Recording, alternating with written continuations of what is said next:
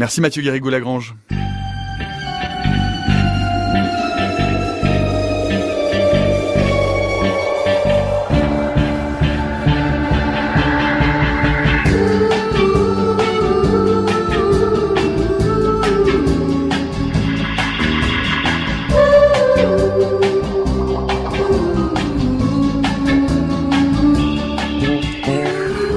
Notre quatrième table ronde de fin d'année sur l'avenir des sciences, sur ce qui adviendrait le jour où, eh bien, nous allons replier l'espace-temps. Nous allons aller de l'infiniment grand à l'infiniment petit, remonter aux origines de l'univers lorsque le temps était une dimension de l'espace et nous interroger sur l'arlésienne de la physique contemporaine.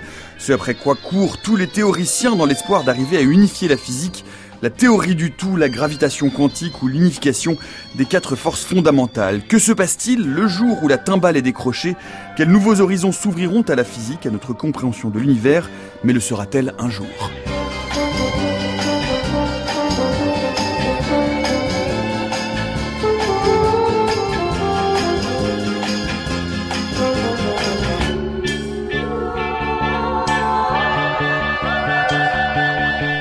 Théorie du ou rien, c'est l'hypothétique problème qui va nous occuper les méninges dans l'heure qui vient. Bienvenue dans la méthode scientifique. Et pour examiner ce problème qui est aussi complexe que passionnant, faire l'état de nos connaissances actuelles, euh, mais aussi un peu de prospective, nous accueillons comme tout au long de la semaine eh bien, des scientifiques et des auteurs. Et c'est avec grand plaisir que nous retrouvons aujourd'hui Carlo Rovelli. Bonjour. Bonjour. Vous êtes avec nous en duplex depuis Venise. Chanceux que vous êtes. Euh, vous êtes directeur d'une équipe de recherche de gravitation quantique au sein du Centre de physique théorique d'Aix-Marseille Université. Euh, l'un des pères hein, de la théorie de la gravitation quantique à boucle, auteur euh, notamment de l'ordre du temps. C'est chez Flammarion. Bonjour Nathalie Deruel, bienvenue à nouveau. Bonjour. vous êtes directrice de recherche émérite au laboratoire astroparticules et cosmologie de l'Université Paris Diderot, également chercheuse affiliée au Yukawa Institute, c'est à Kyoto au Japon. Et rebonjour Laurent Genefort. Bonjour. Vous êtes auteur de science-fiction, notamment du célèbre cycle Domal, c'est chez De Noël et Folio SF, mais aussi de Point Chaud, c'est aux éditions du Bélial et au euh, Livre de Poche. Alors, l'objectif hein, de ces émissions est de euh, lancer des passerelles entre le présent et le futur, entre euh, l'actualité de la recherche et puis un peu de prospective, mais aussi entre la science et la fiction, de travailler dans le sens de la prospective tout en gardant les pieds bien ancrés dans le réel. Et cette idée bien de la gravitation quantique, d'une théorie du tout qui ouvrirait les portes d'une nouvelle physique, d'une meilleure compréhension, notamment des débuts de l'univers, de ces objets euh, qui passionnent la science-fiction, les trous noirs et plus encore euh, cet objet hypothétique que sont les trous de verre. Je vous propose pour commencer euh, d'écouter cet extrait d'un très joli et mélancolique film qui s'appelle Denis Darko par Richard Kelly. Écoutez, c'est un cours de physique un peu particulier. Monsieur Manitov Denis. Je sais que ça va vous paraître bizarre, mais euh, est-ce que, vous connaissez quelque chose au, voyage dans le temps?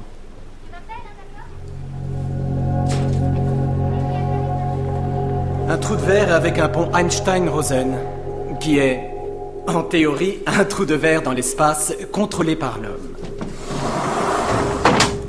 Donc, d'après ce qu'affirme Hawking, un trou de verre peut parfaitement fournir un raccourci qui permette de relier deux régions éloignées de l'espace-temps. Donc si on veut remonter dans le temps, il faut, il faut avoir un super vaisseau spatial ou un truc qui fonce plus vite que la vitesse de la lumière. Théoriquement. Et qui puisse être capable de trouver un trou de verre. Ce sont les principes de base du voyage dans le temps, oui. Tu as ton vaisseau et ton portail, et ton vaisseau peut être tout ce que tu veux, mais généralement c'est un vaisseau spatial. Comme une DeLorean N'importe quel vaisseau en métal. Ah, j'adore dans ce film la façon dont c'est tourné. C'est tellement... Euh, euh, futuriste, hein Écoute, euh, mais ne dis à personne que je t'ai donné ça. La femme qui l'a écrit enseignait ici. Elle avait vécu comme bonne sœur pendant des années, puis du jour au lendemain, elle est. Elle est devenue une personne entièrement différente. Elle a définitivement quitté l'église, elle a écrit ce livre, et s'est mise à enseigner les sciences, ici à Middlesex. La philosophie du voyage dans le temps la philosophie du voyage dans le temps, c'est toujours un peu une quête mystique, hein, cette quête du trou de verre, de traverser l'espace en, en, un temps record, remonter le passé. Quel est votre euh, regard scientifique? On entend plein de choses, Einstein, Rosen, Hawking, c'est-à-dire que tout ça c'est un peu science-based, mais c'est évidemment de la fiction, Nathalie Deruel, sur cet extrait. Vous voulez mon opinion sur les trous de verre? Ils ont fait couler beaucoup d'encre, c'est certain. C'est vrai que Einstein et Rosen en ont parlé en premier dans les années 30. C'est plutôt Kip Thorne que Stephen Hawking qui a développé l'idée euh, euh, récemment. C'est un peu contraire aux lois de la gravitation d'Einstein. Dans la gravitation d'Einstein pure et dure, on peut euh, tomber dans un trou noir, mais de là à sortir dans un autre univers, si c'est un trou noir sans rotation, c'est pas possible. Si c'est un trou noir en rotation, c'est éventuellement possible, mais en fait, on s'est aperçu que l'intérieur était instable et donc on n'y arriverait pas. Mais c'est une façon magnifique de d'explorer une théorie. C'est très important de pousser les théories dans leur dernier retranchement et les trous de verre ont été très utiles pour mieux comprendre la relativité. Carlo Rovelli oui, je suis d'accord avec euh, Nathalie complètement. On fait, on fait, un peu de confusion. D'abord, c'est effectivement c'est Kip Thorne, c'est pas Stephen mm. Hawking qui a exploré ça. Et un deuxième, moi, je ne m'attends pas que nous puissions construire des trous de verre euh, euh et, et, et, remonter dans le temps dans ce sens-là. On a une théorie qui marche très bien, qui est la relativité générale d'Einstein. On connaît ses limites exactement parce qu'elle elle ne décrit pas le, les aspects quantiques de, de l'espace et du temps mais je ne pense pas que les aspects quantiques du espace du temps puissent euh, nous permettre de faire ça. Je remarque sur l'introduction que vous avez faite, si, mhm. je peux. Bien sûr. Je ne crois pas dans la, théorie du tout, dans la, théorie unifiée, et je pense qu'il y a euh, dans le discours euh, commun une confusion entre deux significations de théorie unifiée, qui sont très différentes l'une de l'autre. Un problème, c'est l'unification des quatre forces, de toutes les, les particules qu'on connaît, dans une seule théorie comment je pourrais dire, monoculturelle générale de, laquelle tout pourrait suivre. Une question différente, c'est le fait que dans la physique d'aujourd'hui, euh, ce que nous savons sur la gravité, sur l'espace et sur le temps, ne colle pas avec la mécanique quantique. Donc là, il y a un problème ouvert qui est le problème que ne, ne, ne ne nous permet pas de comprendre qu'est-ce qui se passe au trou noir dans le futur, euh, qu'est-ce qui se passe au Big Bang. Mhm. Et c'est le problème de la gravité quantique. Mais le problème de la gravité quantique, ce n'est pas le, problème des unifications des quatre forces. Il ne faut, pas faire confusion entre deux choses. Unifier la, la théorie d'Einstein avec la mécanique quantique, ça veut dire reconstruire une, une harmonie dans, dans notre connaissance du monde où il y a des théories différentes qui ne sont pas en contradiction. Ça ne veut pas dire nécessairement faire la théorie unifiée de tout. On va revenir hein, justement sur cette différence qu'il peut y avoir entre euh, l'unification ou la quantification de la gravité et l'unification de la relativité générale de la mécanique quantique. Peut-être un, mot que tout de même avec Laurent eh, Genefort. oui, pardon. ça c'est les deux, ça c'est la même chose. Ça c'est la même chose. Alors, ça c'est la même chose. Donc un problème c'est gravité et quantique. Ça c'est un mhm. problème. D'accord. Et ça c'est le problème de la gravité quantique, c'est une unification quand même. Mhm. C'est une unification de mécanique quantique et gravité. Ça, c'est une, gravité quantique. Deux, séparer, c'est la théorie de tout, une seule équation qui décrit tout. Ce sont des choses très différentes. Bien sûr. alors, alors c'est aller un peu vite de parler de théorie du tout pour parler de gravitation quantique. Exactement, c'est ça. L'idée étant d'unifier la physique et d'unifier ces deux grandes, euh, ces deux grandes façons de décrire le réel que sont d'une part la relativité générale Exactement. et d'autre part la, euh, c'est la, c'est l'expression théorie du tout qui vous plaît pas en fait, euh, Carlo Rovelli. Non, non, c'est pas une question de, de plaire. C'est la confusion que de problèmes différents sur lesquels, de problèmes scientifiques différents. Mm. Un problème, c'est de mettre d'accord deux frères qui se parlent pas. Un autre problème, c'est euh, d'avoir une seule équation générale qui décrit tout. Ce sont des choses. Par exemple, aujourd'hui, nous avons les, trois forces, on oublie la gravité, non? Nous avons une théorie qui est le modèle standard, qui n'est pas du tout euh, unifiée ça unifie l'électricité avec euh, la, force euh, faible, mais c'est pas du tout un modèle unifié. On a, on a la, la, force forte qui est décrite par euh, des autres objets. Et c'est pas une théorie unifiée. Donc, mais ce sont des théories qui vont bien d'accord entre eux. Il n'y a pas de, de, clash. Donc, on peut ajouter la gravité à ce cadre et faire une théorie cohérente sans avoir besoin d'avoir une seule équation qui décrit tout, la théorie finale. Hmm. La théorie du monde, euh, la théorie du tout. Alors on, va plutôt parler au cours de cette heure plus que de théorie du tout, d'unification de la relativité générale et de la mécanique quantique. Mais je me, je me, retourne vers, vers Laurent Genefort. Euh, on, manipule donc euh, des concepts qui sont les concepts fondateurs de la physique contemporaine. Euh, comment est-ce que en, la fiction peut s'approprier Il y, a y a tout un mouvement qui s'appelle de hard science qui, euh, qui, qui, qui, qui s'inspire de ces, de ces théories-là. Comment est-ce que est-ce que c'est facile Est-ce que c'est des concepts faciles à manipuler en fiction? Alors, alors non, non, non, non. C'est le problème en fait de la, de la physique moderne, très moderne, c'est que c'est de plus en plus abstrait. Mais de temps en temps, euh, justement, on a des objets spéculatifs euh, très intéressants comme le trou de verre, justement. Et, euh, et la, la SF, elle adore les trous de verre précisément parce que c'est des objets. Donc on peut manipuler beaucoup plus euh, facilement, on peut, on, peut le visualiser euh, beaucoup plus facilement qu'une qu'une théorie en fait. Et nous, ce dont on a besoin, c'est d'images. Il faut, il faut pouvoir se le représenter. Un, un trou de verre, il va, il va, il va représenter une image de la relativité générale, enfin des problématiques de modernes de la de la science. Et c'est en ça que que que, que c'est intéressant. Nous, on ne prend que certains aspects du trou de verre, ceux qui nous intéressent. En l'occurrence, pouvoir aller dans n'importe quel point de l'univers euh, en utilisant ces raccourcis de l'espace. Donc, on les on les utilise. Ça ne veut pas dire forcément qu'on les traite. Euh, moi, par exemple, dans dans, dans mes space opéra, j'avais besoin de, de de modèles de trous de verre particuliers.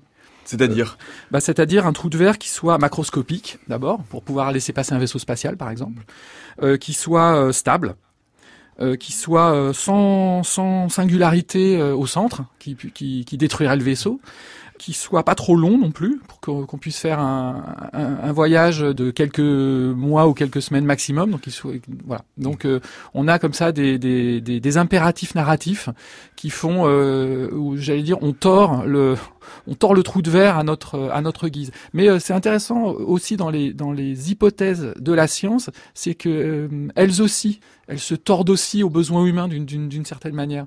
Le, le, modèle de, de Thorne et Maurice, euh, qui, qui est justement ce, ce, trou de verre stable, etc., sans, sans singularité. Euh, c'est comme s'il avait été fait pour nous, d'une certaine manière. Nathalie Derwell, je vous vois approuver. Euh, oui, vous avez dit quelque chose que je trouve très beau, c'est-à-dire qu'on a besoin d'images, mais pas uniquement les lecteurs de science-fiction, également les scientifiques. Et les physiciens, un de leurs grands rôles, c'est de faire parler les théories, d'en faire sortir des images, des concepts qui finalement finissent par s'ancrer dans la réalité, dans nos mentalités, dans notre culture. Et vous parlez des trous de verre, mais le premier exemple, ce sont les trous noirs hein, qui sont sortis de la relativité générale. Et Einstein lui-même n'était pas tellement sûr que cette théorie puisse enfanter des, concepts, des idées si différentes de ce qu'on avait conçu avant. Les ondes gravitationnelles en sont un, autre exemple.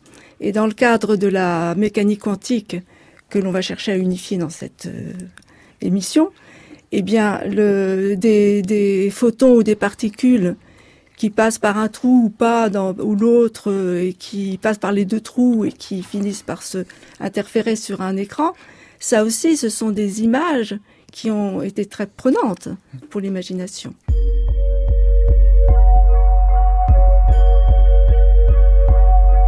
La méthode scientifique, Nicolas Martin. Et nous allons tenter tout au long de cette heure donc de comprendre, d'unifier la physique, d'unifier la relativité générale d'une part et la mécanique quantique de l'autre, en compagnie de euh, Carlo Rovelli qui est avec nous en duplex depuis Venise, Nathalie Deruel et Laurent Genefort ici à la Maison de la Radio euh, à Paris. Peut-être pour commencer, euh, est-ce que c'est une question alors peut-être un peu personnelle que je me pose, mais c'est la fin de l'année donc j'ai le droit de me poser des questions un peu plus personnelles que d'habitude. Qu'est-ce que c'est que cette hubris de la physique à vouloir tout unifier finalement, Carlo Rovelli, si ce si ce modèle-là il fonctionne, si la relativité générale fonctionne, si la mécanique quantique fonctionne, si on a eu des preuves expérimentales et observationnelles de part et d'autre qui confirment euh, ces deux pans, euh, ces deux piliers de la physique contemporaine, pourquoi est-ce qu'il faudrait à tout prix vouloir les unifier? Est-ce qu'il y a vraiment un moment, un endroit où ça ne fonctionne plus? Eh oui, c'est exactement ça. Je pense que c'est pas de l'ubris, c'est le contraire, c'est de l'humilité, se rendre compte que les théories que nous avons ne sont pas suffisantes pour décrire euh, euh, ce qu'on voit. Euh, L'exemple le plus, le plus marquant, je dirais, c'est les trous noirs eux-mêmes, qui sont, comme disait Nathalie tout à l'heure, des objets magnifiques du point de vue de, l'imagination. Et, comme disait très justement Laurent, la, la science c'est basée sur l'imagination, c'est les images qui, qui, qui nous donnent, qui nous permettent de comprendre le monde. Or, les trous noirs, on les comprend très bien, jusqu'à un certain moment. On les comprend très bien euh, au point que euh, ils ont été prévus par la théorie avant de les voir. La forme des ondes qu'ils produisent quand euh, ils tombent l'un sur l'autre a été calculée par la théorie avant de l'observer.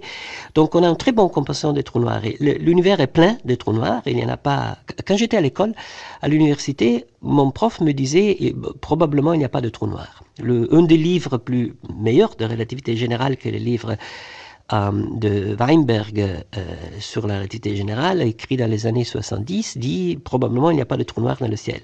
Bon, il s'est trompé. Il faut jamais croire au livre de texte, au prof. Ce n'était pas un relativiste.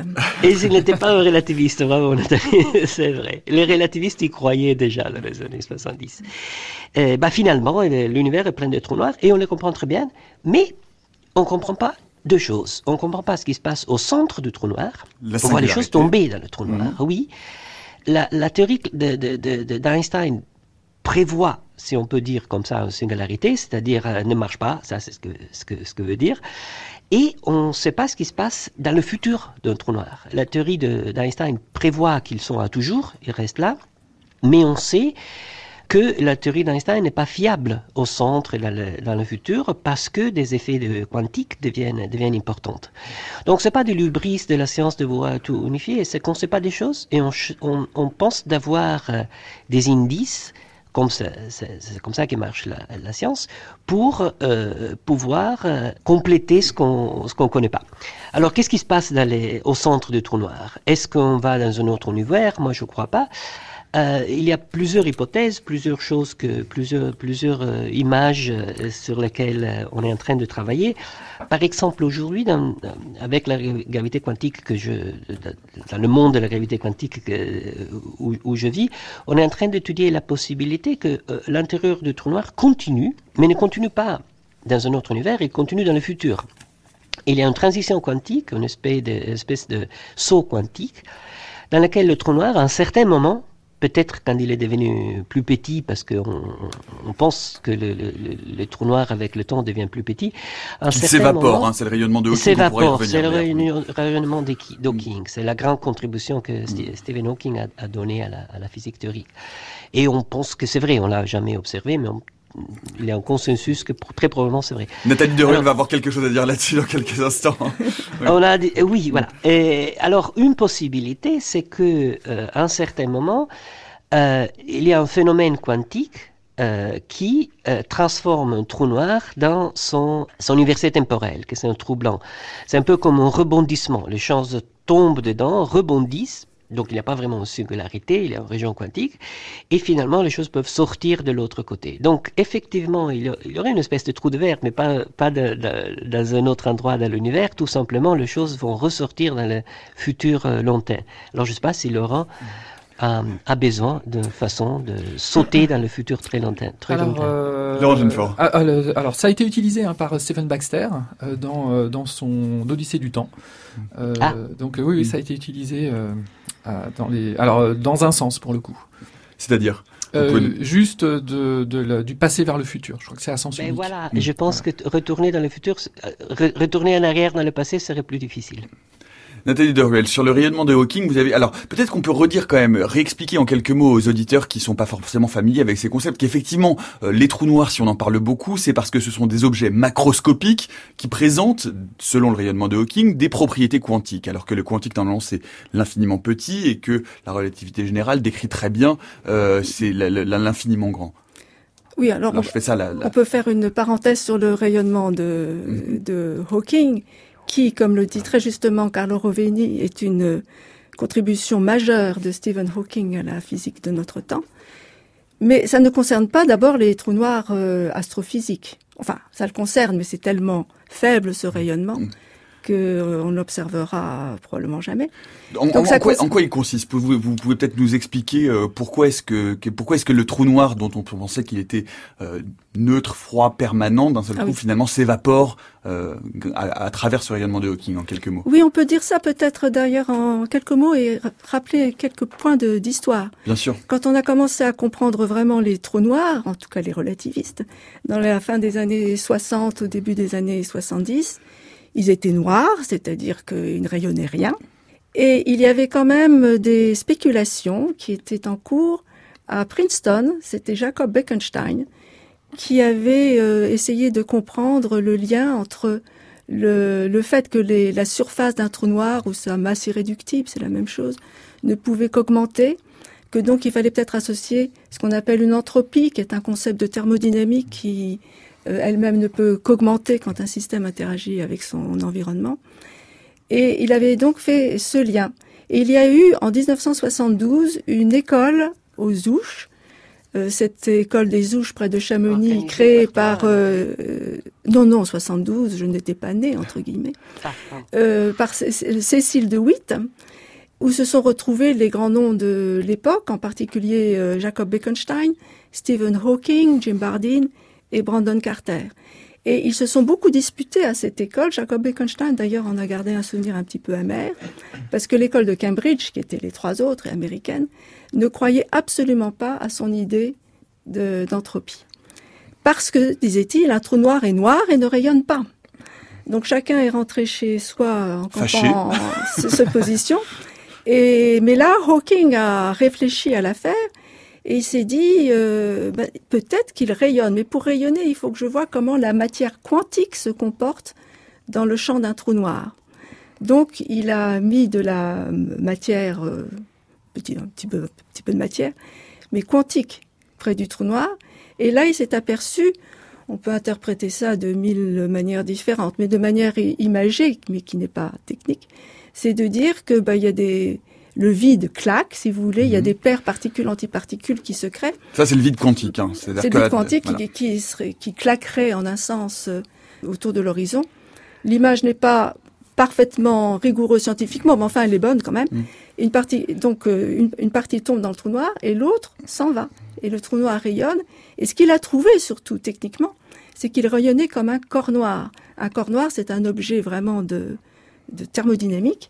Et donc ça a mis tout en place. Donc ces trous noirs rayonnent, mais comme c'est un phénomène quantique, ils ne peuvent rayonner de façon considérable que s'ils sont tout petits eux-mêmes. Or, des tout petits trous noirs microscopiques, on n'en a encore jamais vu. On espère peut-être que certains ont été créés au tout début de l'univers, on appelle ça les trous noirs primordiaux. On, cherche à détecter leur rayonnement euh, dans le ciel, mais pour l'instant, on n'a rien vu. Donc le rayonnement de Hawking a été est conceptuellement très important, mais pour l'instant, il n'y a pas de preuve expérimentale. Et il n'y a aucune preuve expérimentale de gravité quantique. Il n'y a aucun indice euh, expérimental. Pour, pour, pour autant, c'est la première formalisation, je me, je me retourne vers vous, Carlo Rovelli, c'est la première formalisation d'un objet qui serait à la fois relativiste et quantique en même temps, ou qui aurait des propriétés qui empruntent aux deux euh, théories. Exactement, c'est ça tout l'intérêt de la du rayonnement d'Hawking. C'est pas un intérêt astrophysique, euh, comme dit Nathalie, on n'a aucune espérance de, de, voir cette radiation maintenant, mais on a un objet sur lequel euh, on, arrive à, dire des choses qui semblent raisonnables euh, et qui a des propriétés de gravité quantique. Et c'est un premier pas, hein, c'est pas c'est pas certainement c'est pas ça la, la, théorie de la gravité quantique, mais toute théorie de gravité quantique euh, doit retrouver ça et compléter ça. Parce que, comme disait Nathalie, la théorie de Hawking, ce n'est pas une théorie de gravité quantique, la théorie de, de, de sur le rayonnement de, de, Hawking, parce que finalement, c'est un euh, trou noir classique avec de la matière quantique qui agisse et donc euh, a un effet sur le, sur le, sur le trou noir dans la, dans la théorie. Chose différente, c'est les propriétés quantiques de l'espace-temps lui-même, qui est la partie, je dirais, la plus fascinante, la plus, la plus, la plus euh, magique de toute l'histoire. Parce que nous avons l'habitude, avant la théorie d'Einstein, de penser à l'espace et le temps comme quelque chose de, de fixe, là, qui ne bouge pas. Euh, Einstein nous a appris, avec la grande surprise, de, je dirais, de toute la, la civilisation, à changer notre façon de voir l'espace et le temps. L'espace et le temps, maintenant, ce sont des objets qui peuvent, euh, qui sont flexibles. Le temps peut aller des, des vitesses différentes. Euh, c'est possible de partir pour un voyage, rentrer et trouver son fils qui est plus, plus vieux que, que nous je peux partir par un voyage, euh, retourner et ma petite fille est plus vieille que moi, comme, comme dans, un, dans un film célèbre. Dans, Interstell dans Interstellar Interstellar, oui, ou le, le ou dans Alien. Le, euh, oui, Interstellar, le, le, le, le, consolant scientifique était Kip Thorne. Mm. Euh, donc ce sont des choses euh, maintenant qu'on connaît, on contrôle. C'est pas de la science-fiction là, mm. c'est quelque chose de sûr. Mais quand même, en relativité générale, l'espace et le temps sont toujours, même si flexibles, sont toujours des choses, euh, comme je pourrais dire, bien définies. L'image qu'Einstein a utilisée pour pour l'espace-temps, c'était celle d'un grand mollusque dans lequel nous sommes immergés, qui peut se, se tordre, compresser et être un peu flexible. Euh, mais c'est quelque chose de classique, entre guillemets, dans lequel nous sommes immersés. Or, si nous allons vers la gravité quantique, donc vers ce, ces efforts de, comprendre comment les propriétés quantiques de l'espace et de l'état, euh, quels sont les, effets quantiques sur l'espace et le temps, ce temps comme ça et cet espace comme ça n'existent plus parce que il, prend de tous les, tous les étranges propriétés des objets quantiques. Donc l'espace même a des propriétés quantiques. Comme un électron peut passer par deux trous, l'espace même peut, être, peut avoir deux formes en même temps, dans quelque sorte. Donc quand on va au centre du trou noir, ce qu'on s'attend, c'est que là, il n'y a pas vraiment l'espace usuel. Il y a une sorte de, euh, de nuage de probabilités d'espaces différentes. Et, et, voilà, une autre propriété typique des objets quantiques, c'est qu'ils sont discrets. La, la lumière, mmh. qui est décrite par les équations de Maxwell, est fait des photons, des petites graines. Donc, dans la théorie dans laquelle je travaille, sur la gravitation quantique à boucle, à boucle, mmh. l'espace est fait des petits grains, des petits, des petits morceaux, des quantas d'espace. Et voilà. Est-ce que euh, on est sûr de ça? Ben, Pas du tout, évidemment. Euh, on n'a pas des, des, des, des, mesures directes euh, de gravité quantique sur lesquelles on peut construire, mais on a ces théories très efficaces qui sont la relativité générale d'un côté et la mécanique quantique de l'autre, qui sont une, une guide pour euh, chercher de construire cette, euh, cette théorie qui unifiait ces, ces, ces, deux morceaux. Et on a plein de euh, indices indirects, parce que la nature nous parle, nous, nous dit des choses. Par exemple, il y avait des, des tentatives de construire une gravité quantique en utilisant une idée qui est la supersymétrie, et plein de gens s'attendaient que la supersymétrie euh, soit vérifié, soit observé euh, au CERN, au grand accélérateur mm. des particules. On l'a pas observé. Donc cela nous dit ben, peut-être c'est pas la, la, bonne direction. Ça, la, la, super, la, supersymétrie, ça appartient à l'autre grande théorie ou tentative d'hypothèse autour de la gravitation quantique, qui est la théorie des cordes. Voilà. Qui est la, théorie, des concurrente de la vôtre. Justement, peut-être oui. que je pourrais. Euh... Mais j'aimerais j'aimerais dire un mot peut-être d'abord de, de, de, Laurent Genefort, dont je vois qu'il prend des notes et je trouve ça intéressant parce que j'imagine que tout ce qui se dit là, euh, ça, vous donne des pistes ça nourrit un imaginaire euh, Oui, bah, sur le trou noir, euh, il y a une longue histoire hein, entre le trou noir et la science-fiction. en fait, la science-fiction, d'abord, elle a popularisé quand même le trou noir auprès du grand public, mais j'allais dire pas sur des bonnes bases. Euh, le plus souvent, ça a été le trou noir. Il a été vu, euh, si vous ceux qui se rappellent d'avoir vu le, le, film de Disney, enfin produit par Disney, euh, The Black Hole, le trou mmh. noir, en 79, je crois, et puis une sorte de remake euh, officieux qui était Event Horizon. La, qui, là, le qui est une autre adaptation de Solaris par ailleurs de Tarkovsky, qui est un mmh. peu une libre interprétation d'un de, Solaris, qui est un de mes grands films favoris ever. Et là, pour le coup, euh, le trou noir, il est vu euh, dans le dans le film de Disney comme un une sorte de grand aspirateur cosmique et qui a perduré euh, dans la dans dans la vision populaire en fait du, du trou noir, mais qui est finalement aussi fausse que celle du modèle atomique, enfin du, du modèle système solaire de l'atome qui était en usage au début du XXe siècle et qui a aussi popularisé la, la SF. C'est-à-dire de, de, des électrons qui tournent autour du voilà, noyau. Du, voilà, du, du, du, noyau. Donc ça, ça a été invalidé et ça, clairement, on le voit plus. Voilà, il y a eu au début du XXe siècle des, des, des, récits comme euh, La fille dans l'atome d'or, où un personnage se fait réduire euh, et il va chercher une fille sur un électron qui est, une, qui est du coup une planète, une véritable planète. Bon, ça, ce genre de truc, on peut plus faire heureusement. Mais euh, les d'autres visions populaires en fait d'un objet aussi complexe que le, que le trou noir perdurent, bah, parce que d'abord euh, c'est un objet qui est, très intéressant parce que finalement il y a deux choses dans le dans trou noir. Il y a il y a l'horizon des événements et il y a il y a la singularité elle-même en fait. C'est deux choses euh, différentes puisque finalement c'est juste que entre cette singularité qui était une sorte d'infini et donc quelque chose qui est pas acceptable pour nous et puis euh, notre univers, il faut une interface finalement. Et ces deux objets en un, ils ont ce, il y a cette espèce de vertige de l'infini qui nous, auteurs de SF, on, on aime bien scolter à ça, quoi. Nathalie Deruel, je vous voyais sourire à l'évocation de, de l'atome d'or, parce que ça vous rappelle quelque chose. Euh, oui, en fait, ça, me, ça montre un autre aspect de la, la science-fiction, c'est que ça, quand on lit un livre de science-fiction du passé, Jules Verne ou le livre auquel vous faisiez allusion, on entend parler la science de l'époque. Donc, euh, la science-fiction est un relais extraordinaire et capital pour présenter au grand public la science du temps, même si elle se base sur des idées les plus farfelues entre guillemets de la science du temps, mais en fait, elle décrit euh, la science de l'époque. En particulier, c'était euh, ce modèle planétaire de, de l'atome, c'est tout à fait le début du XXe siècle. Oui, Mais on, je, je- oui. et on a nos doudous, hein. nous c'est le chat de Schrödinger par exemple. Oui. Qui est- on a, on a nos, nos, nos, nos- nos objets fétiches qui sont euh, ceux de la science. On a le Big Bang qui a été abondamment euh, Dont traité aussi. dont on va parler dans un instant d'ailleurs, puisque la Mais la gravitation quantique. Je voulais revenir un petit peu sur le, le- un peu le point central. Dans votre introduction, vous avez dit que les physiciens cherchaient à décrocher la timbale. Euh, on pourrait parler du Graal. aussi. Et Ça donc, on peut-être peut, même un peu plus élégant que la timbale. mais, mais- mais- mais dans le sens où le Graal existe-t-il? C'est c'est quelque chose que l'on cherche, mais est-ce qu'il existe? Et le Graal en question, euh, Carlo a bien fait de le limiter à cette question de unifier, si possible, euh, gravité et physique quantique. C'est un, espoir qui, a 100 ans déjà, hein, ou presque. Ce sont les deux piliers de la physique du XXe siècle, et ça fait 100 ans que l'on se questionne.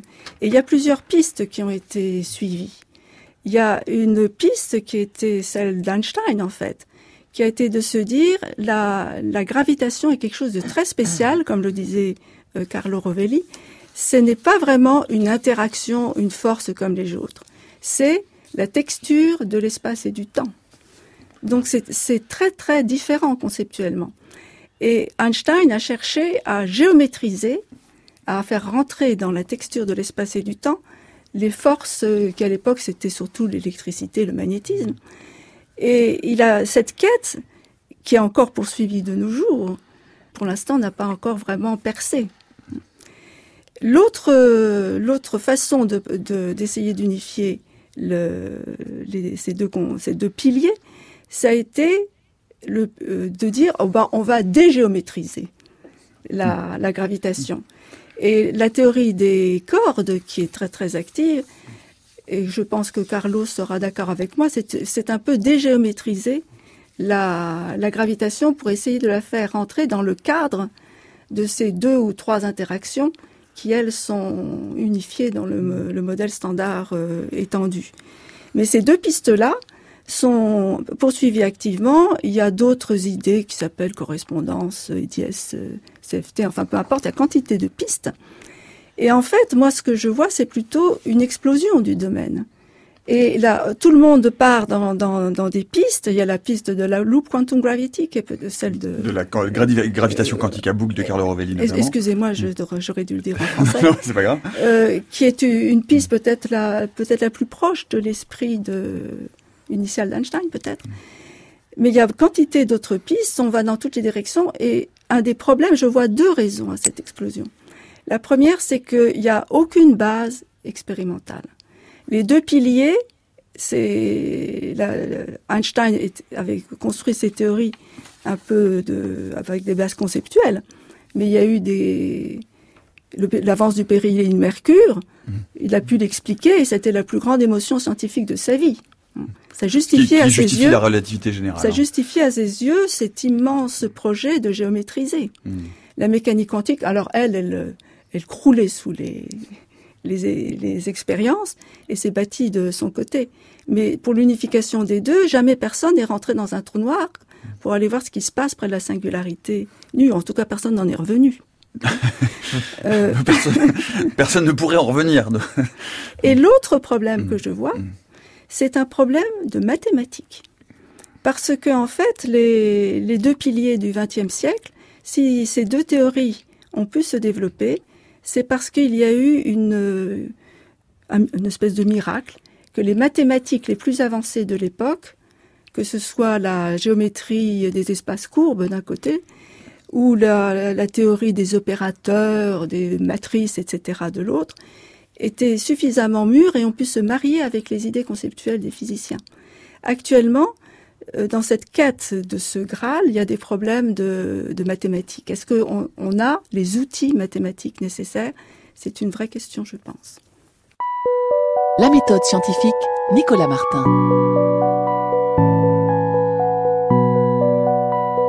Et nous poursuivons notre quête d'unification de la physique tout au long euh, de cette heure pour cette quatrième émission de fin d'année euh, qui cherche à faire un peu de euh, prospective et de faire dialoguer ensemble scientifiques et auteurs.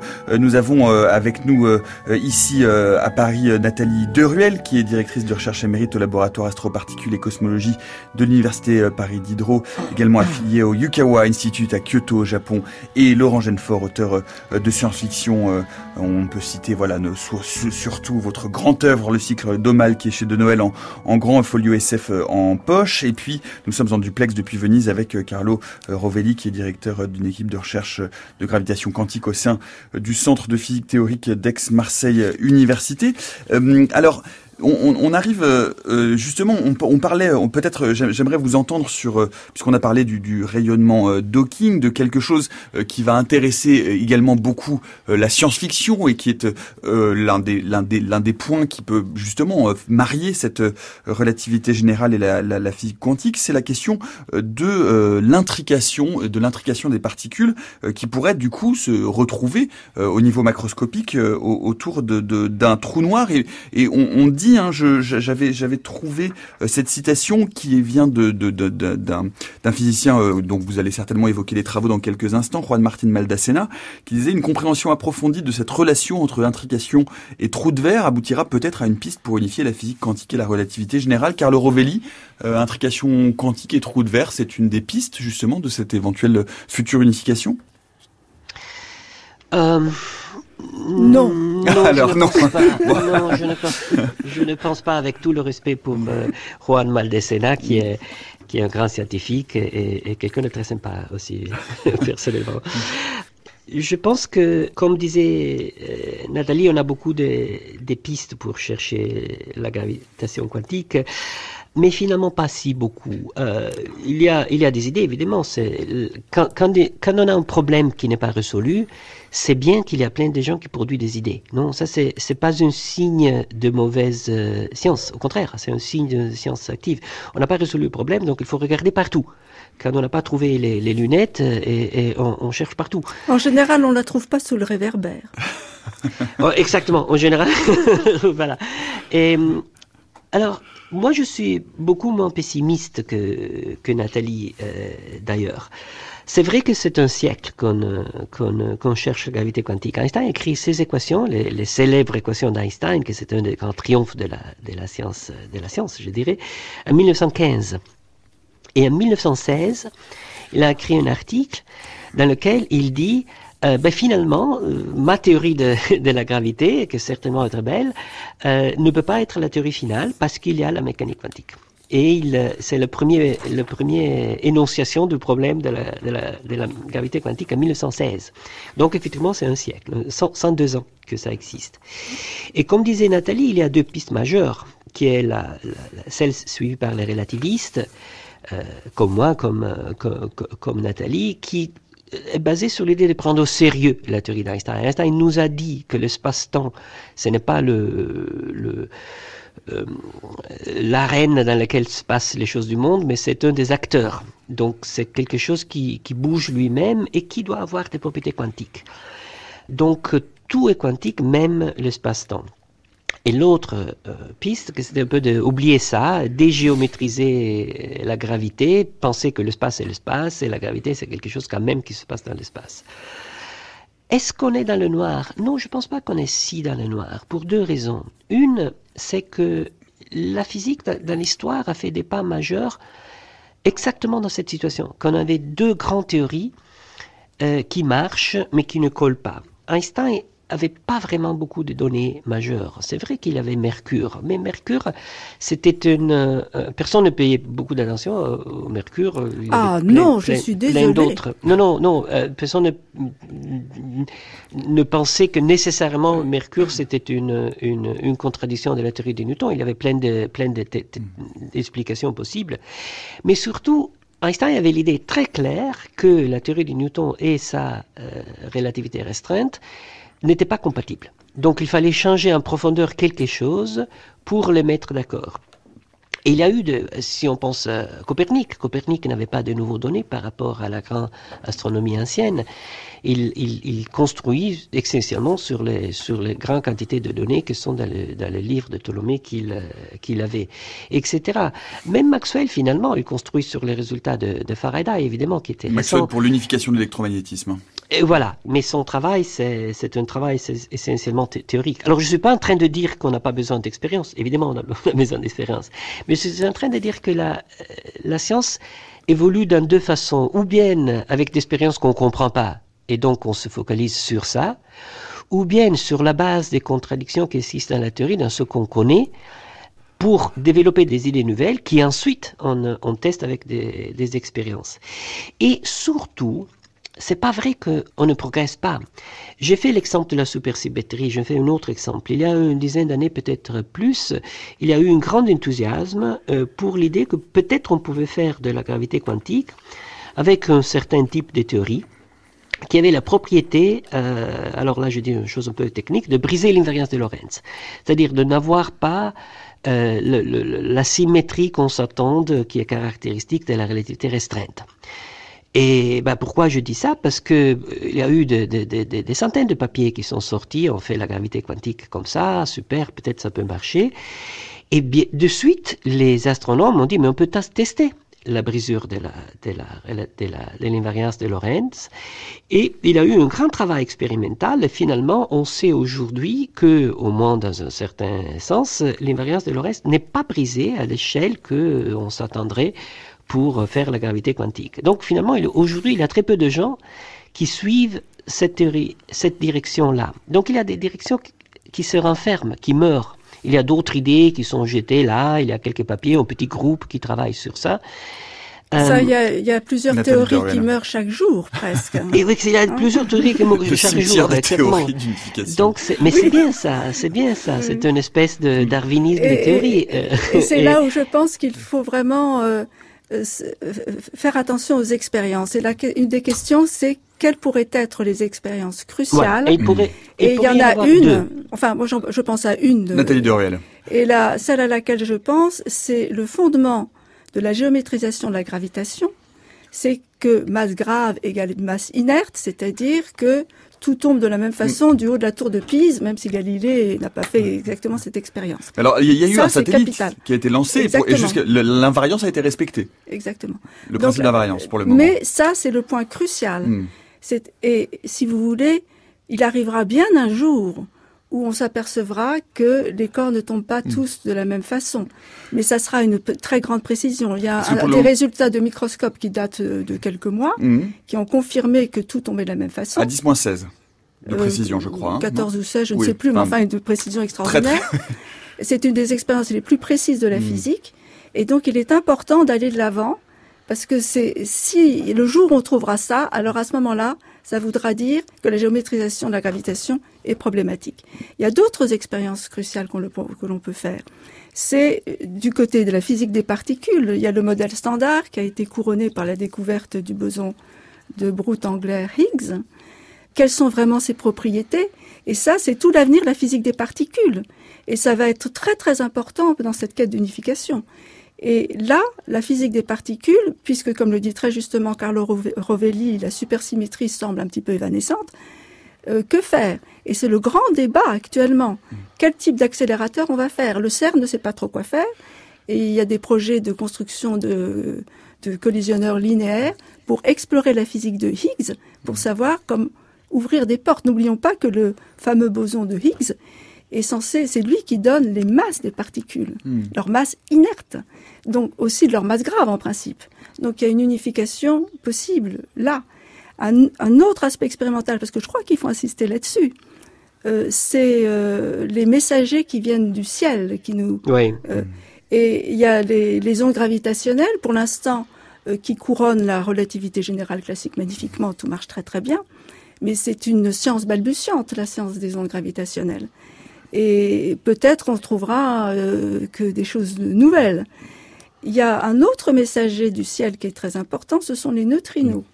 De haute énergie Et, notamment. les, et les, les neutrinos, ce sont des messagers du ciel particulièrement intéressants, je trouve, et donc il faut développer cette physique observationnelle et expérimentale, parce que c'est une particule dont on ne connaît pas encore parfaitement les propriétés, mais qui, donc, le- en les observant en, en provenance du ciel, on peut apprendre des choses sur les sources de ces neutrinos, mais aussi peut-être sur les neutrinos eux-mêmes. hein. Donc, il y a, il faut essayer de s'ancrer dans des, des expériences cruciales à, à venir. Vous dites qu'il y a une possibilité peut-être encore expérimentale ou observationnelle euh, d'ouvrir de nouvelles portes ou en tout cas d'accéder peut-être à cette euh, possibilité Oui. d'unifier.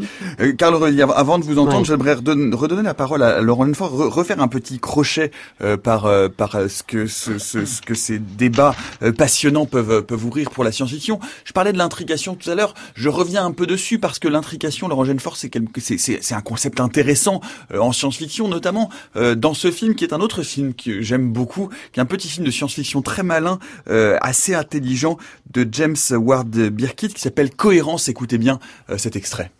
This is, uh, this is, these are Brian's notes from his, his lesson plan for his, his class. Decoherence and Schrodinger's cat. He talked about this. Do you guys know what Schrodinger's cat is? I'm allergic.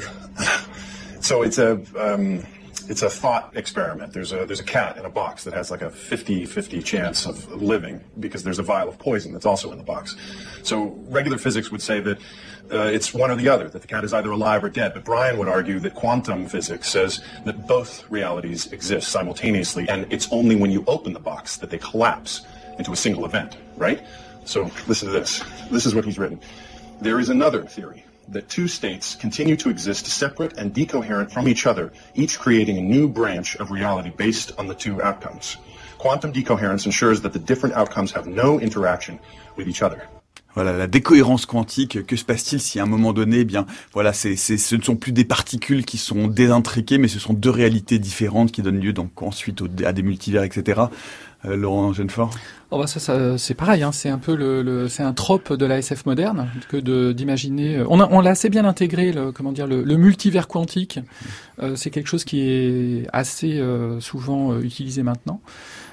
La SF, elle teste les limites et elle rend observationnel ce qui ne l'est pas encore ou ce qui ne le sera jamais. Et euh, finalement, c'est là où, où c'est un- une expérience mentale intéressante. Et, et c'est pour ça aussi que c'est ludique. C'est qu'on peut se permettre de prendre des choses intéressantes. En ce qui concerne la, la, la physique quantique, on l'a utilisé euh, euh, assez tard en fait. Hein. Euh, les, les récits de science-fiction s'y intéressent plutôt après la deuxième guerre mondiale en fait. Une fois que ça a été in- intégré, souvent pas souvent très bien d'ailleurs, hein, mais ça a, été, ça a été intégré, mais sans prendre par exemple le, le, le, le caractère de l'échelle.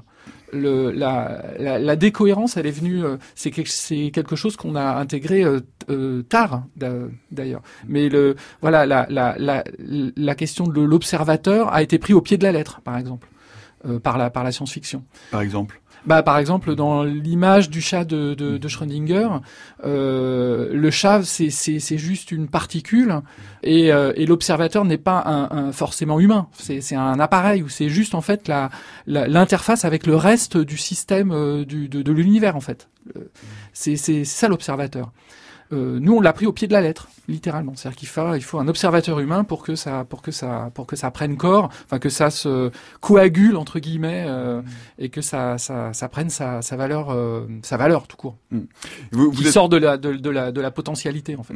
vous, vous êtes, vous êtes venu avec, avec plusieurs romans, notamment Greg Egan, et c'est vrai que Greg Egan est quelqu'un qui a vachement travaillé sur ce domaine de la hard science et justement sur, sur, des, sur des concepts qui sont très appliqués à la, à la physique théorique. Alors, euh, alors sur la physique quantique, oui, il l'a Mm. fait avec Isolation, euh, qui est basé là-dessus en fait, sur la notion d'observateur. Un autre roman euh, sur, euh, pour le coup, qui traite, dont, l'enjeu est presque le personnage principal, c'est la théorie du tout. Mm. Euh, où vraiment c'est la théorie qui est au centre euh, et qui va déterminer même la, fin du roman, euh, l'issue euh, l'issue du roman. C'est l'énigme de l'univers, en anglais Distress, qui est un roman déjà ancien, qui date de 1995, où le, le, le héros est un journaliste scientifique et il va sur une île qui s'appelle Anarchia, il va assister au colloque où doit être révélée la théorie du tout, justement. Euh, Peut-être un, mot, il nous reste une dizaine de minutes avant de conclure cette émission. Euh, au- au- Aujourd'hui, qu'est-ce que... Alors, faisons justement un peu de prospective pour, pour conclure, si vous le voulez bien. Euh, la, la quantification de la gravité, quelle, quelle est la nouvelle perspective scientifique, physique que ça ouvre, Carlo Rovelli C'est-à-dire que le jour où euh, on a une preuve observationnelle, le jour où on a en tout cas une théorie euh, qui, euh, qui est unifiée, qui est acceptée par la communauté scientifique, qu'est-ce que ça va nous permettre de mieux comprendre? Qu'est-ce que ça va nous permettre de mieux envisager de, du monde de la, de, la, de la réalité? Alors moi je dirais trois choses séparées. La première, c'est très concrète. On ne sait pas ce qui se passe au centre du trou noir, on, on va le savoir. Un, c'est pas un endroit magique ou mystérieux, c'est un endroit que nous n'avons pas compris, tout simplement. Ou bien, on ne sait pas qu'est-ce qui se passait au Big Bang. Euh, est-ce qu'il avait un univers précédent? Est-ce que tout a commencé là? Est-ce qu'on ne peut pas par- parler de temps là? Le jour où on a une théorie, on va le comprendre. Et le comprendre, ça veut dire aussi qu'on on aura des prévisions euh, sur des observations cosmologiques, sur le, le, le fond de diffusion, sur des, des signaux qu'on reçoit qu'on ne connaît pas, par exemple euh, les fast radio bursts, alors je sais pas comment on dit en français. Les, les, explosions de rayons gamma euh, rapides, c'est ça? Euh, c'est pas dans le gamma, c'est dans Euh, le, c'est dans le radio. Ah, c'est la radio? Si, c'est dans la radio, des sourceaux, des- sourceaux. des sources de radio rapides. Voilà, Voilà. Des, des choses comme ça qui sont des, des objets très mystérieux. On a une hypothèse que ce sont. Enfin, de là à dire qu'on va trouver des traces de gravité quantique là, c'est un saut conceptuel. C'est un saut conceptuel qu'on a fait. Et, et, et donc, il y a, il y a plein de, de, de, de, de groupes, de travaux sur, sur ça. Aujourd'hui, à Florence, aujourd'hui, hier, demain, il y a une conférence euh, sur euh, LISA, le, le, le- le- le détecteur des ondes gravitationnelles dans l'espace, qui est un très beau projet euh, en cours. Et un des thèmes de la conférence, c'est est-ce qu'on a des, effets de gravité quantique qu'on pourrait peut-être euh, observer? Il y a des hypothèses. Rien de, rien de prouvé pour le moment. Mais justement, euh, Nathalie insiste sur ça, euh, euh, avoir de la gravité qu- quantique, ça veut dire avoir une théorie qui fait des prédictions avec des observations. Et moi, je suis très confiant que cela va venir. On l'a pas encore, mais on va venir. Ça, c'est la première chose. Mais c'est pas ça la chose la plus intéressante peut-être, parce que les, les prédictions servent pour avoir confiance dans une théorie. Non?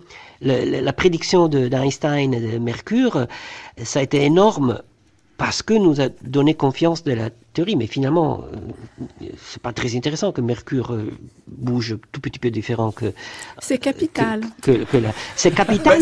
c'est la, preuve observationnelle que la relativité générale fonctionne Voilà. et que Newton en est un cas particulier ça- quand même. C'est ça, l- c'est ça l'intérêt, non? C'est ça l'intérêt, c'est de, c'est de nous dire que l'image, les idées, euh, les spéculations euh, énormes d'Einstein finalement ont un fondement. La, réalité peut être comprise dans cette façon-là.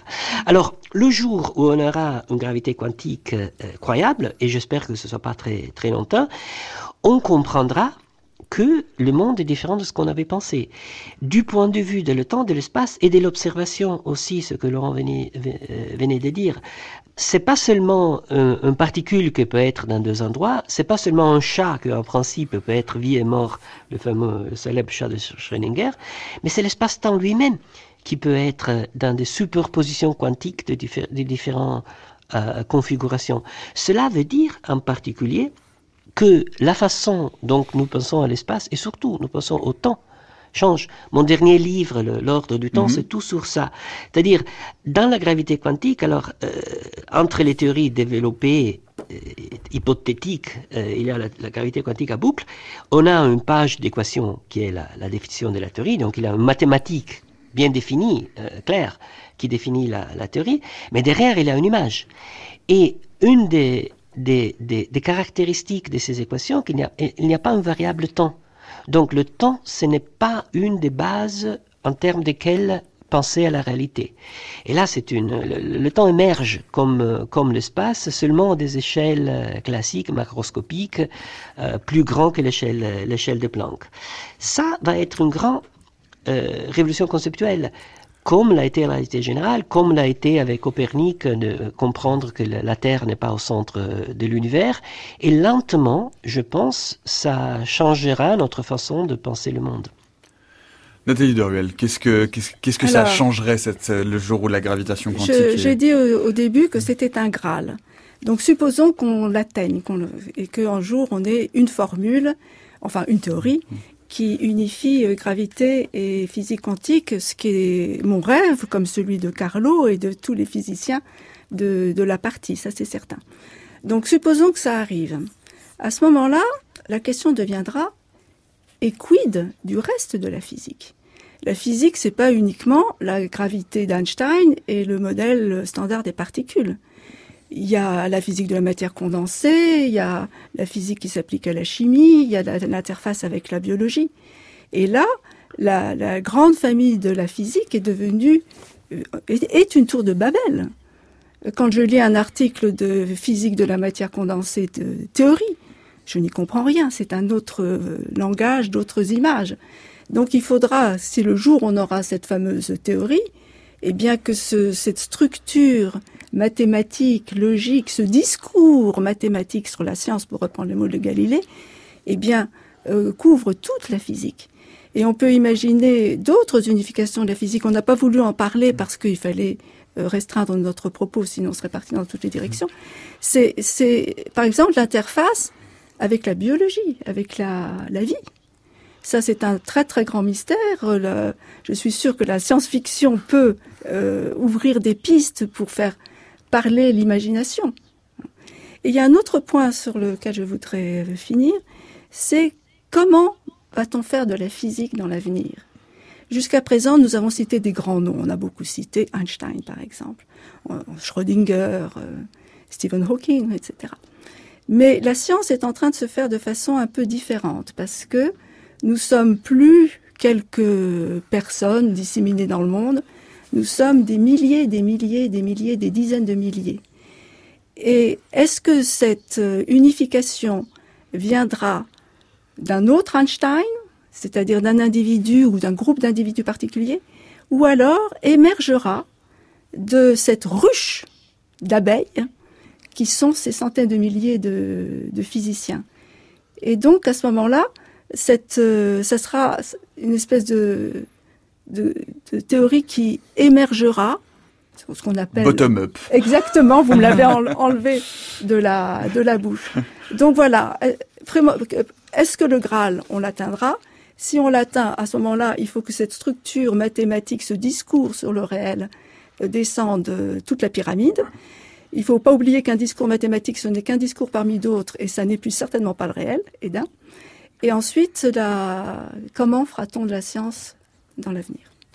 Laurent Genefort, pour le mot de la fin, quand on entend Carlo Rovelli nous promettre des états superposés de l'espace-temps, ça ouvre des pistes gigantesques pour euh, une science-fiction unifiée euh, bah, En fait, tout ce qui ouvre des territoires nouveaux est bienvenu. Euh, surtout quand la Terre est arpentée et un peu épuisée, on va dire. Euh, voilà, tout ce qui, tout, tout territoire nouveau, de, de, de qui soit spéculatif, euh, enfin qui soit territoire au sens euh, mental, hein, pas seulement physique, mais dans les dans les concepts, c'est c'est bienvenu. Par contre, j'espère qu'il y aura encore des savants fous dans leur coin. Il en faut, mais il faut qu'ils se fassent de la vraie science et pas de la pseudo-science.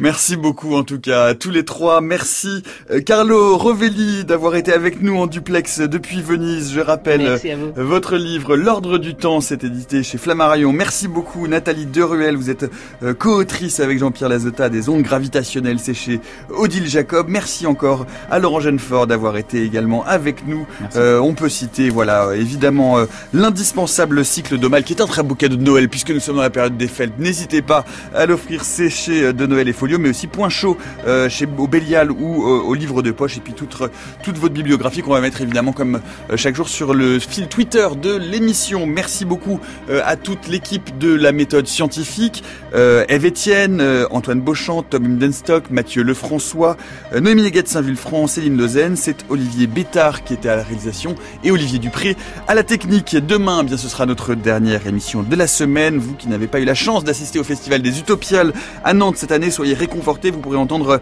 l'entretien que m'a accordé Christopher Priest, grand auteur de science-fiction britannique, qui a écrit entre autres Le Prestige, mais aussi toute une œuvre de science-fiction autour d'un archipel du rêve, très poétique, très mélancolique, bref, passionnante. C'est demain à 16h jusqu'à preuve du contraire.